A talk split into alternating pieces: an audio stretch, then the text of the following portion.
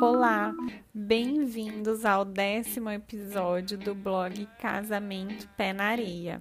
Eu sou a Niege e vou falar um pouco sobre a escolha do espaço para casar na praia, porque é muito importante que o espaço que você escolher para casar na praia seja muito especial do tipo que você pense no grande dia com muita emoção e o coração batendo mais forte, mas além da emoção, tem que pensar com a razão.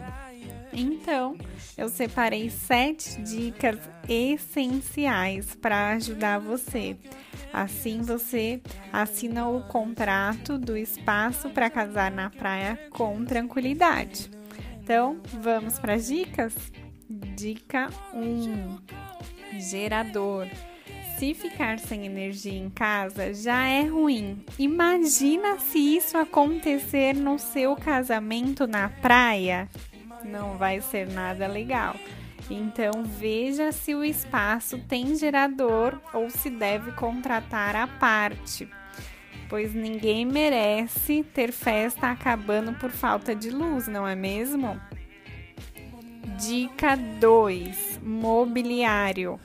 Há locais na praia, por exemplo, que alugam espaço com mesas e cadeiras para os convidados, enquanto outros você vai ter que alugar todos esses mobiliários. Então veja muito bem isso. Pergunte ao proprietário pois isso vai ajudar muito na sua decoração.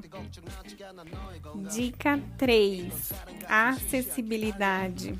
Verifique se o local é acessível aos convidados com mobilidade reduzida para idosos, crianças e os carrinhos de bebê. Dica 4: O plano B. Quando chove, onde fazem o plano B? Pergunte sempre isso. Na visita ao espaço para casar na praia. Pergunte também se o espaço disponibiliza alguma alternativa, como a montagem de coberturas ou mesmo a transferência do local da festa para um espaço coberto. Dica 5: hospedagem. Muitos espaços têm hospedagem para os noivos e convidados no local, mas caso não tenha, veja se o espaço tem parcerias com hotéis e pousadas próximas. Dica 6: espaço para o dia da noiva.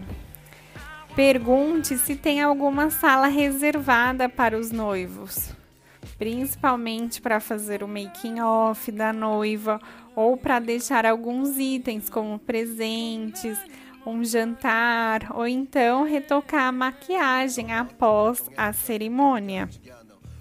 Dica 7 e última: limite de horário para festa.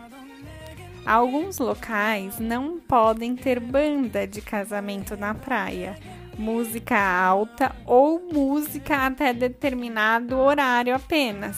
Não deixe para descobrir isso só na hora do contrato.